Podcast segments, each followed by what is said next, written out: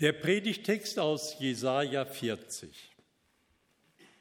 Tröstet, tröstet, mein Volk, spricht euer Gott.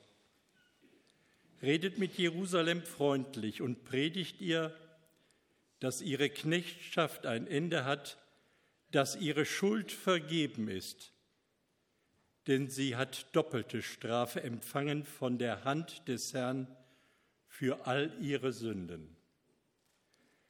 Es ruft eine Stimme, in der Wüste bereitet dem Herrn den Weg, macht in der Steppe eine ebene Bahn unserem Gott.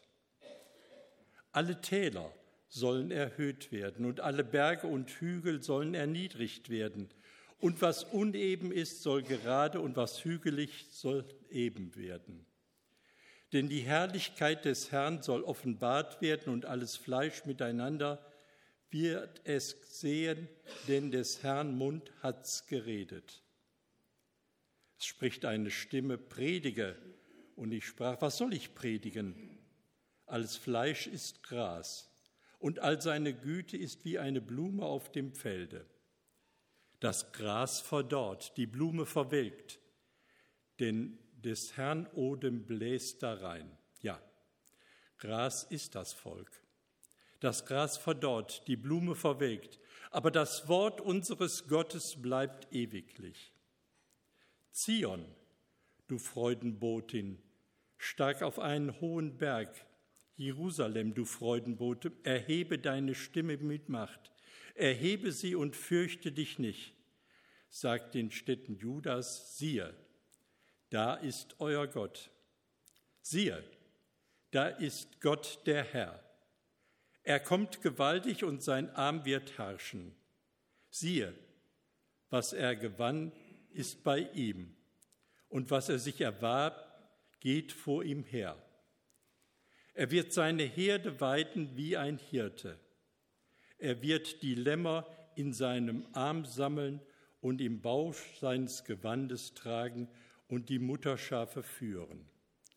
Tröste, tröste mein Volk.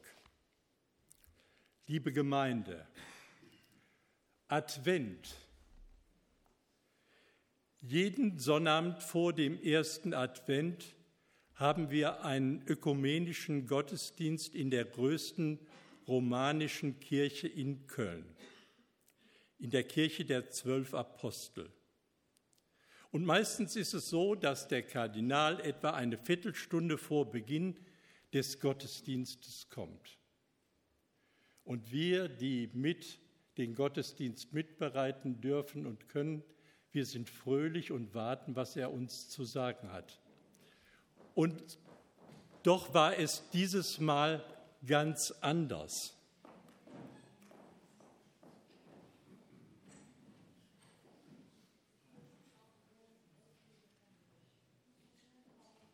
Wir machen eine kleine Pause.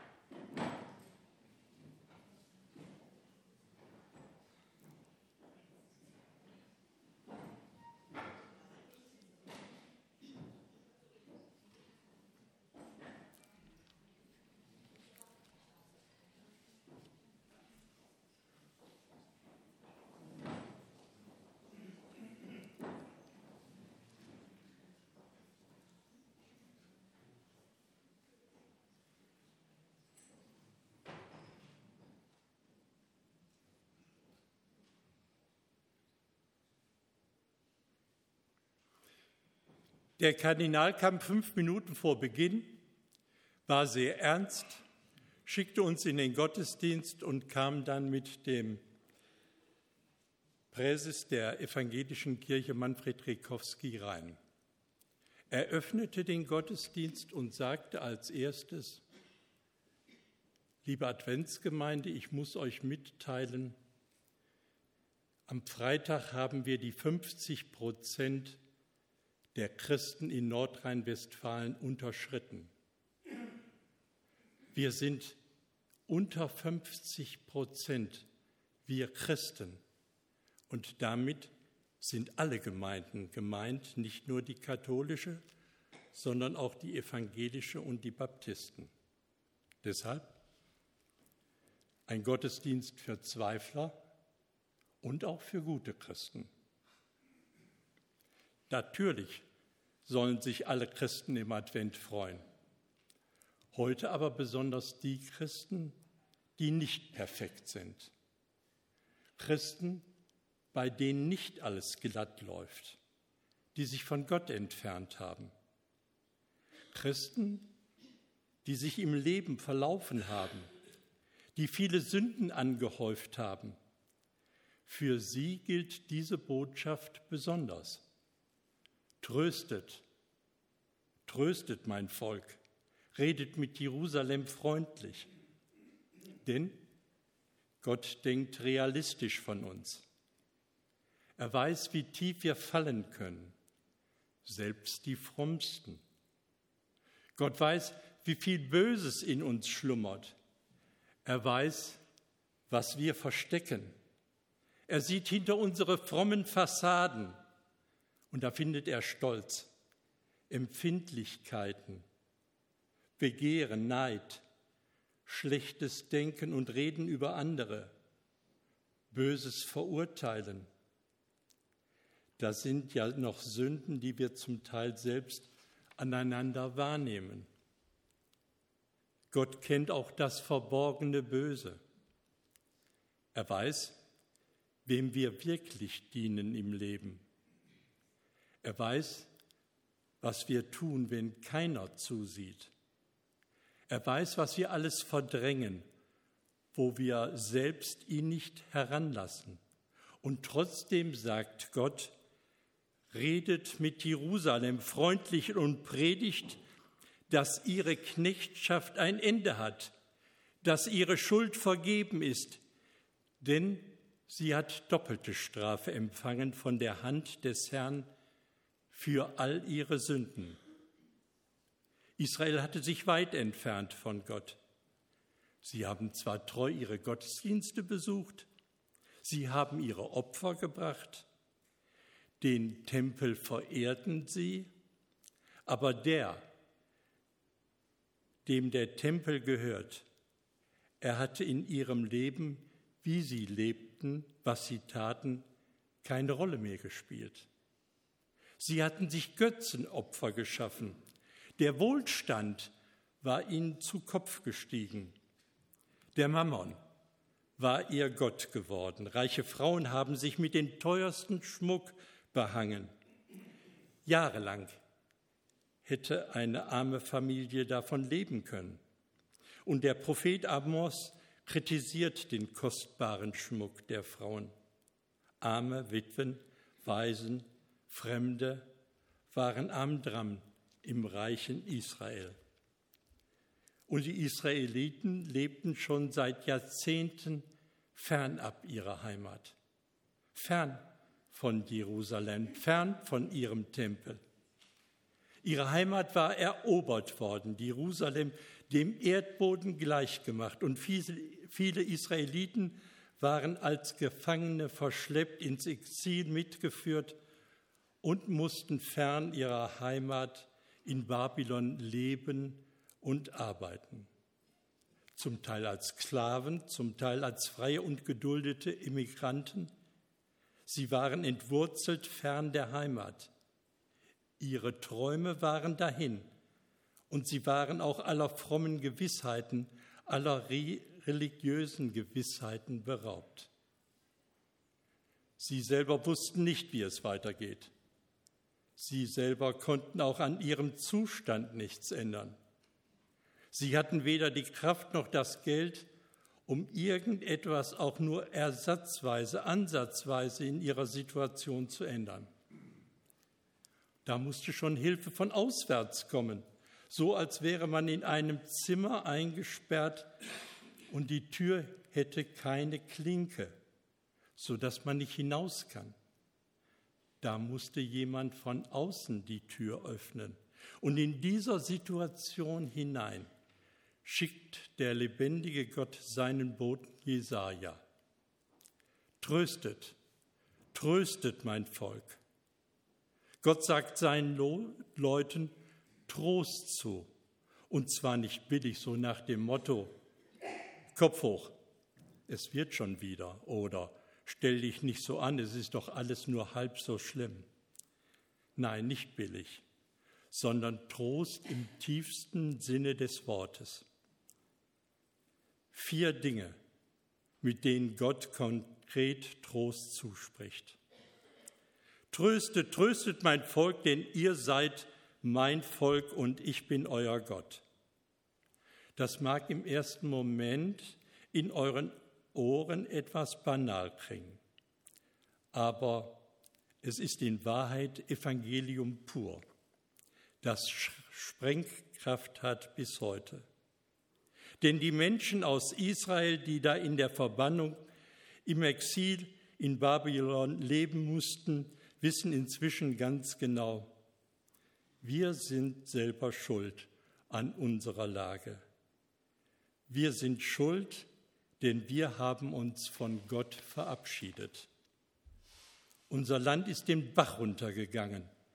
Jerusalem ist zerstört, der Tempel wurde gebrandschatzt und weil wir auf die Botschaft des Jesajas nicht gehört haben, weil wir der Verkündigung des Jesajas nicht geglaubt haben, weil wir auch die anderen Propheten nicht ernst genommen haben, weil wir gesagt haben, wir wissen es doch besser, weil wir gesagt, gedacht und gelebt haben, wir machen das mal eben ohne Gott.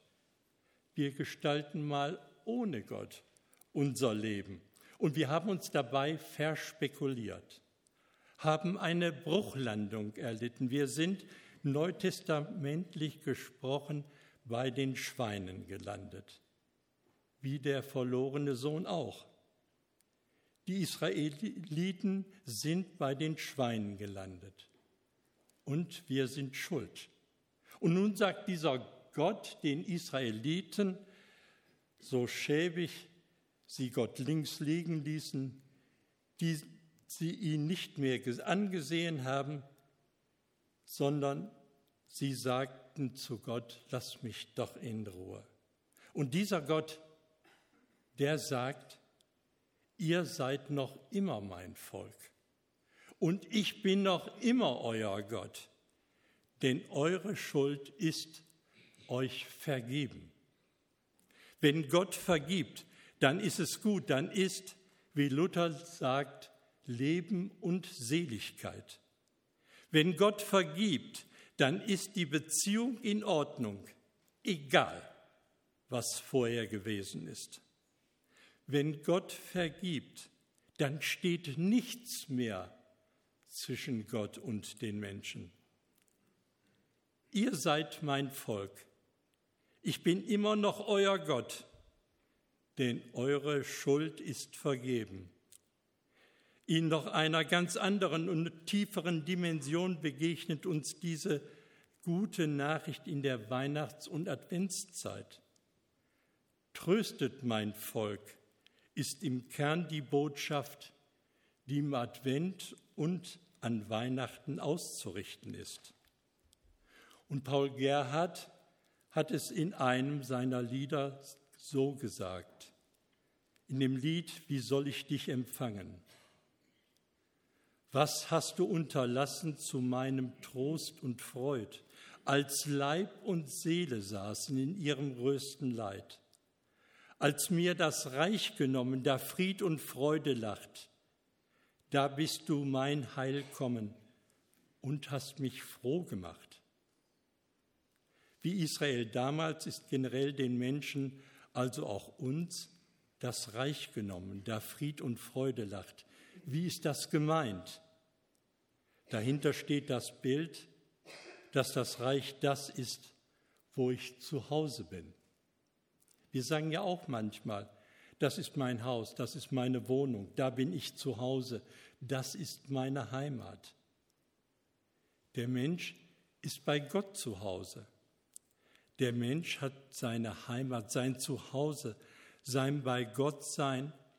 Sein Reich ist verloren und das Kind in der Krippe wird jetzt geboren und der Mann Jesus stirbt später am Kreuz, um uns nach Hause zu bringen, um dich und mich nach Hause zu bringen. Gott wird doch in Jesus Mensch, damit wir diese Heimat wiederhaben, damit wir dieses Reich haben, wo Fried und Freude ist, wo wir zu Hause sind. Gott wird in Jesus Mensch, um euch und dir und mir auf dem Kopf zuzusagen, eure Schuld, eure Missetat gegen Gott ist vergeben. Ich, Jesus, komme, um all diese Versprechen ans Kreuz zu tragen und du kannst nun versöhnt mit Gott leben. Da ist nichts mehr dazwischen, dem steht nichts mehr im Wege, weil ich, Jesus, alles wegräume. Du kannst also mit Gott versöhnt leben.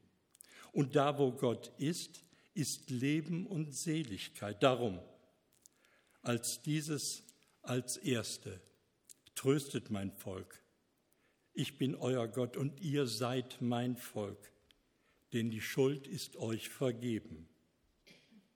Zweitens, tröstet mein Volk, ich mache den Weg frei. Gott macht den Weg frei. Und der Prophet wird hier Zeuge, wie innerhalb der unsichtbaren Welt Gott ein Gespräch führt. Der Prophet hört, wie von Gott ein Auftrag kommt an die himmlischen Heerschare. In der Wüste bereitet dem Herrn den Weg.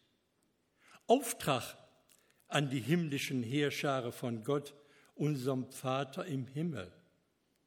Gott sorgt dafür, dass eine Prachtstraße gebaut wird, wie die Kö oder wie der Kudamm oder wie die Bäckerstraße in Herford.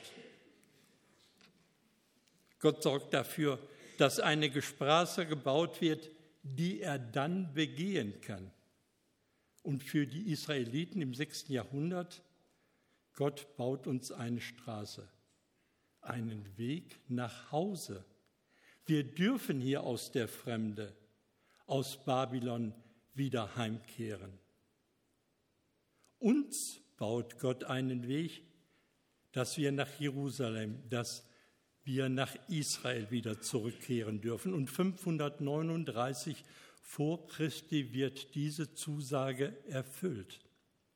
Und zugleich ein doppelter Boden steckt hierin auch das andere, dass wir in der Adventszeit bedenken, Gott macht sich Bahn. Sein Reich kommt und er wird seine Herrschaft aufrichten. Er wird selbst alles aus dem Weg räumen, was dieser Herrschaft im Wege steht. Gott wird wegräumen alles, was Menschen verachtet und vernichtet. Alles Böse und das, was uns knechtet und niederdrückt und fertig macht und tötet. Alles das wird von Gott aus dem Wege geräumt, so dass es am Ende der Offenbarung 21 heißt, es wird kein Leid, kein Geschrei und kein Tod mehr sein. Gott macht den Weg frei. Drittens, tröstet mein Volk, denn meine Zusagen erfüllen sich. Dieser Jesaja hat hier so eine Art Berufungserlebnis.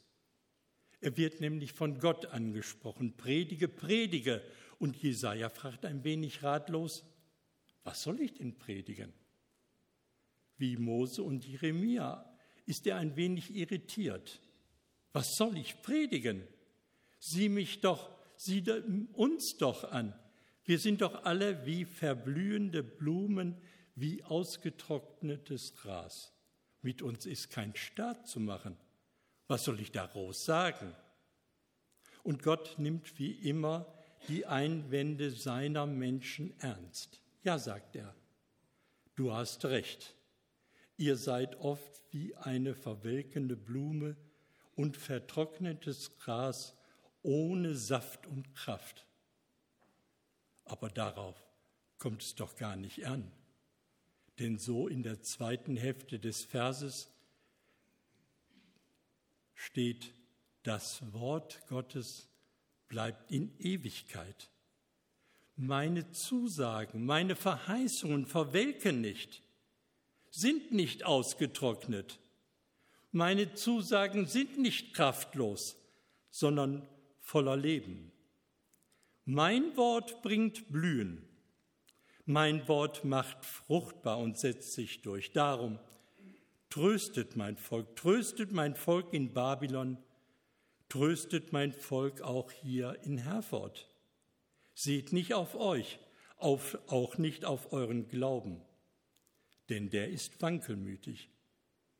Es gibt Tage, da ist man ganz mutig und froh im Glauben.